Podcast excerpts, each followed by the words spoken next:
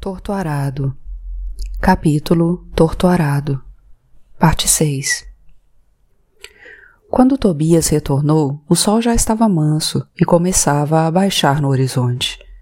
Estava fraca de fome. Enganei o estômago com os araçás bicados pelos pássaros e caídos no chão. Encontrei a casa de Maria Cabocla e foi de lá que trouxe a chama. Ela não se surpreendeu ao me ver. Já nos conhecíamos de vista nas brincadeiras de jaré. Maria disse que não precisava de lenha. Depois, percebeu que eu não respondia e estava parada diante dela como se aguardasse algo.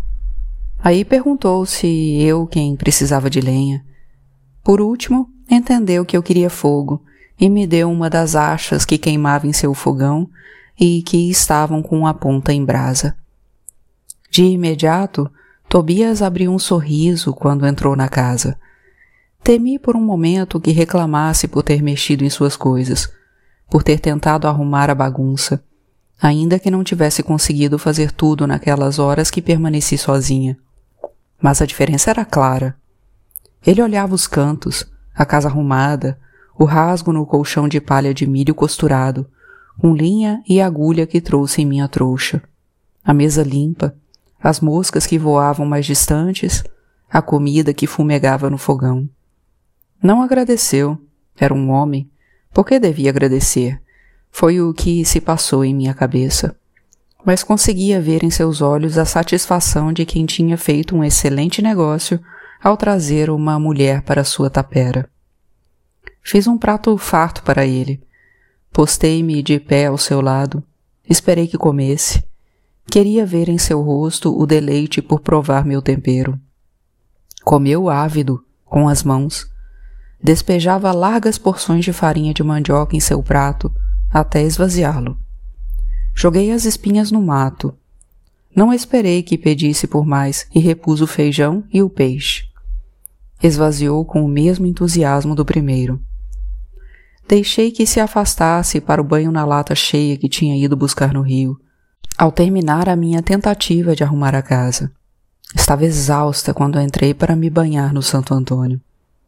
Quando a noite caiu, acendi o candeeiro com o querosene que havia achado misturado ao lixo. Postei-me perto da luz, sentada para costurar um dos dois lençóis puídos e com grandes rasgos que havia lavado pela manhã. Estava tomada pela agonia e tentava me concentrar na agulha. Tobias me cercou. Bebia a cachaça que havia deixado em cima da mesa. Passou a falar do dia, das reses, de Sutério, dos trabalhos na fazenda. Eu parava por uns minutos para olhar um pouco para o seu rosto, para que não pensasse que era desfeita minha costurar àquela hora, para que não desconfiasse que temia o que estava por acontecer a nós dois na mesma cama em que havia batido com o cabo da vassoura para levantar o pó e que havia costurado. Mas bastava que encontrasse seus olhos para de imediato o desviar para a agulha, que rompia a trama do tecido, entrando de um lado a outro. E com o coração aos pulos dizia a mim mesma: a cada hora sua agonia. Depois que ele me deitou na cama, beijou meu pescoço e levantou minha roupa, não senti nada que justificasse meu temor. Era como cozinhar ou varrer o chão, ou seja, mais um trabalho. Só que esse eu ainda não tinha feito, desconhecia, mas agora sabia que, como mulher que vivia junto a um homem, tinha que fazer. Enquanto ele entrava e saía de mim num vai e vem que me fez recordar os bichos do quintal, Senti um desconforto no meu ventre, aquele mesmo que me invadiu pela manhã com o trotar do cavalo. Virei minha cabeça para o lado da janela. Tentei olhar pelas frestas à luz da lua que tinha despontado do céu mais cedo. Senti algo se desprender de seu corpo para meu interior. Ele se levantou e foi se lavar com o resto de água. Abaixei minha roupa e fiquei de costas, com os olhos no teto de palha procurando filetes de luz, procurando alguma estrela perdida que se apresentasse com uma velha conhecida, para dizer que não estava sozinha naquele quarto. No dia seguinte, logo depois que Tobias saiu para a lida, minha mãe apareceu trazendo Domingas. Tinha um farnel de comida, um pouco de carne de sol, mel, ovos e feijão verde debulhado. Queria ver como eu estava. Saiu cedo de casa.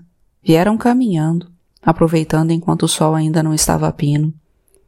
Senti certo alívio ao ver as duas. Salu tinha a apreensão nos olhos. Se não fosse a vergonha, teria me perguntado se me fiz mulher direito durante a noite, se ele tinha sido respeitoso comigo. Se espantaram com a quantidade de entulho que havia separado. Eu estava agitada. Minhas mãos cortavam o ar. Domingas tentava acompanhar meu raciocínio e ria das minhas tarefas de nova dona de casa. Passamos horas felizes naquela manhã, mas senti um aperto no peito ao vê-las se afastarem, tomando o rumo para casa. Tobias retornava ao fim da tarde e a primeira coisa que fazia era dar uma talagada na garrafa de cachaça que ficava em cima da mesa. Depois tomava banho ou ia direto se sentar à mesa para a refeição. Eu parava o que estivesse fazendo para servi-lo. No começo, parecia apreciar minha comida, sempre repetia. Depois passou a reclamar que tinha muito ou pouco sal, que o peixe estava cru, e me mostrava pedaços em que eu não conseguia enxergar a falta de cozimento, ou outros que se embagaçavam com as espinhas, dizendo que tinham cozido demais. Nessas horas eu ficava aflita, o coração aos pulos, magoada comigo mesma, me sentindo uma tonta por ter sido desleixada com o preparo. Mas suas queixas não passavam disso. Não alterava o tom da voz, não falava alto, Falava como se olhasse para o cultivo e constatasse alguma coisa que enfraquecia a plantação. Com o passar do tempo, Tobias parecia não sentir satisfação pelo que eu fazia. Se queixava de algum objeto que procurava e não encontrava. Dizia que eu não podia mexer em tudo, que às vezes algo poderia parecer estar fora do lugar, mas estava no lugar certo, porque ele havia escolhido assim. Concordava, assentia com a cabeça, mas evitava olhar seus olhos. Nessas horas, crescia a vontade de deixar tudo para trás, de voltar para minha casa. Mas o que os vizinhos iam dizer? Continuávamos a frequentar a casa de meu pai nas noites de jaré. Todos agora sabiam que eu não era mais Belonísia de Zeca Chapéu Grande e que agora vivia com Tobias. Logo, eu era Belonísia de Tobias. Deixava aquela mágoa morrer no peito, mormente quando ele erguia a roupa antes de dormir para entrar em mim. Ele dormia, roncava, não reclamava da mulher deitada, então ficava quieta por dentro, como se estivesse tudo bem. Me levantava logo quando o via mexer na cama, antes de o nascer do sol. Mas era só acordar que vinha mais queixa, ou o café estava ralo como xixi de anjo, ou estava forte, uma borra de amargo. Procurava enxada, procurava foice, coisas que eu nem havia mexido. E se ele mesmo deixasse as coisas num lugar diferente, só por não lembrar, perguntava: Mulher, onde está isso? Onde está aquilo? E sentia aflição. Parava o que estava fazendo para lhe ajudar a procurar. Se eu encontrasse, era como se ele tivesse feito. Nem dizia a palavra para agradecer. A coisa ficou tão ruim que eu me antecipava. Nem esperava ele pedir. Já dava tudo em suas mãos. Cinto, sapato, chapéu, gibão, facão, só para não o ouvir chamando mulher. Me senti uma coisa comprada. Que diabo esse homem tem que me chamar de mulher? Minha cabeça agitada gritava. Na casa de meu pai, quando íamos a cada quinze dias, ou nas visitas de minha mãe e Domingas, me chamava por meu nome e eu ignorava. Não levantava nem a cabeça para concordar. Senti minha mãe um pouco cismada com as minhas feições, com os desvios de meus olhos, com as coisas que minha presença queria reclamar, mas eu disfarçava Tentava nada expressar. O que mais me inquietava era que aquele jeito não era meu. Arisca, Parei de ir para a escola mesmo sabendo qual a vontade de meu pai. Mesmo admitindo que aquilo fosse uma pequena frustração para ele, que labutou para que Água Negra tivesse uma escola para os filhos dos trabalhadores, enfrentando os sentimentos enviesados dos donos que só não foram contra a ideia porque o prefeito resolveu dar o nome do senhor pai deles à construção. Para eles, era mais uma benfeitoria, não uma escola que daria estudo aos filhos da gente da fazenda. Os rapazes não se aproximavam de mim, ou porque me achavam feia, ou porque não poderiam conversar comigo, principalmente sem a intercessão de Bibiana, ou porque me viam como um desafio, alguém que desafiava a força, o que achavam ser privilégio dos homens. Era assim que me sentia, mas ali, na casa do homem com quem vivia, nos limites daquele casebre de paredes que ruíam, era uma intrusa. Não me sentia à vontade para reagir, nem que fosse de forma serena, sem rompantes de violência nos gestos.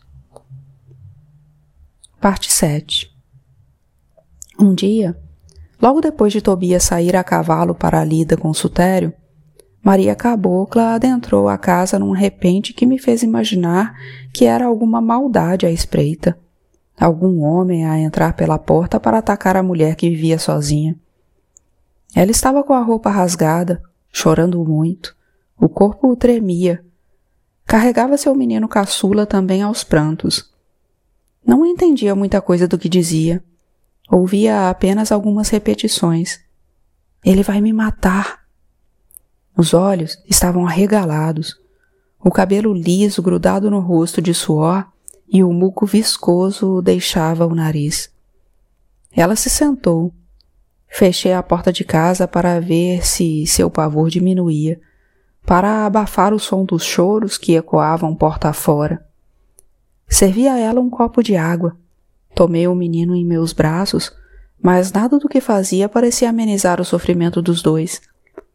Só depois de algum tempo, Maria Cabocla me disse que fugia do marido, que estava louco, ensandecido, e que as outras crianças haviam se embrenhado na mata. Sentia um arrepio só de pensar que aquele homem adentrasse a casa para buscar Maria Cabocla, além de me dar umas pancadas por ter violado a regra de que não se deve meter em briga de marido e mulher. Depois tentei me acalmar.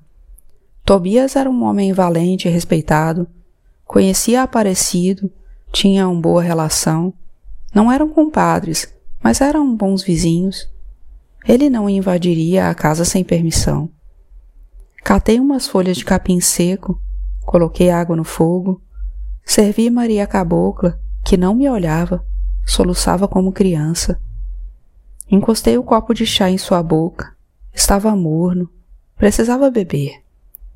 Foi então que vi seu olho roxo, um ferimento acima da pálpebra e senti amargura.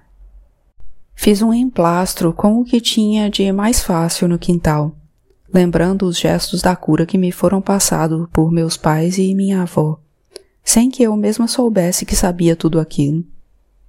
Passei no seu machucado, passei minhas mãos no seu cabelo, amarrei com uma tira de tecido velho que guardava para as necessidades.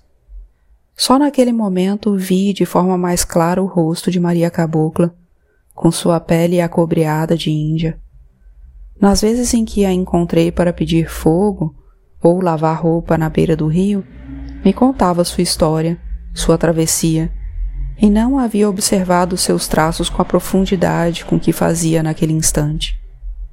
De Maria guardava, sobretudo, as histórias das muitas fazendas por onde havia andado, da avó que havia sido pega no mato a dente de cachorro, Maria estava magra, parecia ter uma fome permanente.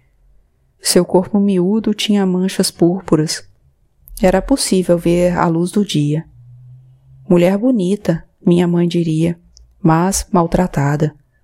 Todas nós, mulheres do campo, éramos um tanto maltratadas pelo sol e pela seca, pelo trabalho árduo, pelas necessidades que passávamos, pelas crianças que paríamos muito cedo, umas atrás das outras, que murchavam nossos peitos e alargavam nossas ancas. Em pé, olhando Maria sentada na cadeira, eu vi seus seios pequenos, subindo e descendo na inquietude de sua respiração desolada. Me senti compadecida de sua situação e com vontade de dividir o pouco almoço, mas me contive, porque ainda dava importância à reação de Tobias. Assim como adentrou, Maria Cabocla, depois de um tempo curto, saiu porta fora, agradecendo. O menino dormia encangado em seu corpo, esquecido no choro. Disse que iria procurar pelos outros filhos, que o marido deveria ter saído, que a raiva haveria de ter passado. Quase li em seus pensamentos que foi uma tolice ter deixado a casa, se assustar, que o lugar de uma mulher é ao lado do marido não se sai de casa em casa contando o que acontece na sua própria, fazendo de sua vida assunto de mexerico. À porta vi seu corpo deslizar ágil pelo caminho e pedi aos encantados que a protegessem com seus meninos. Mais tarde, Tobias chegou suado e com os olhos vermelhos. De longe senti que havia bebido. Amarrou o cavalo com dificuldade e entrou em casa trocando as pernas. Coloquei as panelas no fogão para aquecer. Antes de sentar, ele já reclamava da demora, que tinha fome, que trabalhava desde cedo. Fiquei apreensiva. Aliás, essa apreensão havia se tornado uma rotina em minha vida naquele pouco tempo em que morávamos juntos. Pensava na grande besteira que foi ter saído de casa, mas ele nem queria me dar o direito ao pensamento naquele dia. Berrava palavras violentas contra todos, desde os vizinhos até Sutério e a família Peixoto. Me angustiei ao imaginar que poderiam ter contado pelo caminho que havia abrigado a mulher do Aparecido, Maria Cabocla. Quando botei o prato na mesa, ele meteu as mãos sujas e levou à boca. Falou palavra que não entendi. Parecia ter queimado os dedos na comida quente. Continuei ao seu lado. Depois que levou a mão à boca de novo, gritou que estava sem sal, babava. Era a primeira vez que o via completamente embriagado. Nas festas bebia um tanto, mas se conservava de pé. Ficava com a boca vermelha e os olhos apertados pelas pálpebras caídas, mas não embolava a língua como fazia ali à mesa. Tentava entender o que ele dizia e, sem chance de me proteger, o prato veio na minha direção. Olhei para o chão e vi a comida espalhada, aquele chão onde havia curvado meu corpo para varrer e assear com zelo.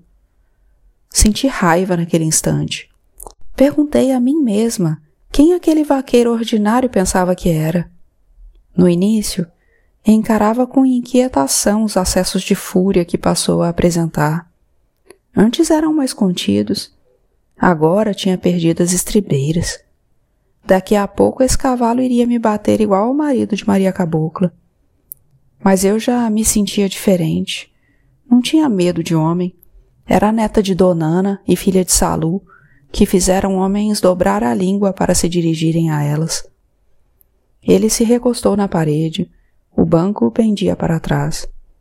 Olhei para o chão, imaginei que esperasse que fosse limpar tudo naquela mesma hora mas passei saltando o prato de esmalte de andu e galinha esparramados. Limpei minhas mãos na roupa, saí pela porta do quintal e me pus a cavucar o canteiro de tomate e cebolinha. Esperava que viesse atrás de mim, valente, que quisesse levantar a mão para me bater. Ouvi gritar de casa que eu era burra, que não falava, que era aleijada da língua, Engoli cada insulto que ouvia de sua boca. Dava um golpe mais forte, fazendo desprender da terra grandes torrões. Que se atrevesse a vir me agredir, que faria o mesmo com sua carne. Ah, faria se soltar da face com um golpe apenas. Antes de qualquer homem resolver me bater, lhe arrancaria as mãos ou a cabeça. Que não duvidassem de minha zanga. Ele continuou com os insultos, mas deixei meu coração aquietar. Trabalhar a terra tinha desses sentimentos bons de amansar o peito, de serenar os pensamentos ruins que me cercavam. Pensava em tudo que estava distante, menos em Tobias descontrolado a poucos metros, na tapera que chamava de casa. Quando dei por mim, já era noite. O sol se pôs e o canteiro estava bonito. Tinha crescido de trabalho. Voltei para casa para limpar a cozinha. Guardei a comida atirada sem respeito ao chão num embrulho para fusco. Iria à casa de minha mãe na manhã seguinte, ele quisesse ou não. Estava com o peito apertado de saudade daquele pedaço de chão que eu conhecia como a palma da minha mão. Não faria comida para ele. Tinha meu orgulho. Não era humilde e muito menos sabia perdoar. Se a comida não estava boa, que fizesse melhor. Como poderia dizer isso? Não adiantava escrever, ele não iria entender. Tobias só sabia assinar um nome, como a maioria dos trabalhadores. Então, para demonstrar minha insatisfação com seus destemperos, não iria fazer. Quando me aproximei do quarto, percebi que roncava. Não havia se banhado no rio, havia deitado sujo do trabalho. Paciência, pensei. Não vou acordar a fera para se banhar. É capaz de se voltar contra mim. No dia seguinte, saiu antes da hora de costume. Não me levantei. Ouvi quando fechou a porta. Ouvi também o trotar do cavalo tomando distância. Só depois me levantei e cuidei de tudo. Aguei o quintal, cozinhei fruta-pão, senti prazer com o cheiro que fumegava na cozinha. Pensei em Maria Cabocla, que tinha ocupado meus pensamentos e minhas rezas antes de dormir. Pedia que ela e as crianças estivessem bem, tivesse se entendido com o marido, que Deus amansasse aquele coração. Iria pedir para Maria Cabocla que falasse com meu pai, que muitos já haviam se curado da bebida com suas garrafadas e rezas, que havia encantado para tudo na vida, então havia encantado para tirar aquele vício do homem. Maria parecia ser mais velha que eu e Bibiana. Não tinha tanta idade quanto minha mãe, mas seu filho maior tinha onze anos, foi o que me disse. Talvez, se nos colocassem juntas, a tomassem por minha mãe dada a aparência desgastada de sofrimento. Tranquei a casa e saí. Segui pelo caminho como se voltasse para casa. Uma sensação boa se apossou de mim. Sentia leves arrepios. Era como se fosse receber um presente que esperava havia muito tempo. Segui reencontrando o que conhecia: as veredas, as casas, o rio, os buritizeiros. Um sentimento bom de que, se não desse certo com Tobias, poderia me dispor a caminhar para regressar à beira do rio Tinga. Sempre restaria a possibilidade de encontrar um lugar conhecido, ou um novo. Quando avistei a casa ao longe, quase sorri. Torci para que minha mãe não chegasse à porta. Queria apanhá-la de surpresa. Riríamos juntas. Sentaríamos à mesa para tratar das coisas conhecidas Iria ouvi-la falando por mim e por ela, fazendo perguntas e respondendo a si mesma, como se fossem minhas respostas, até que eu interviesse, negando.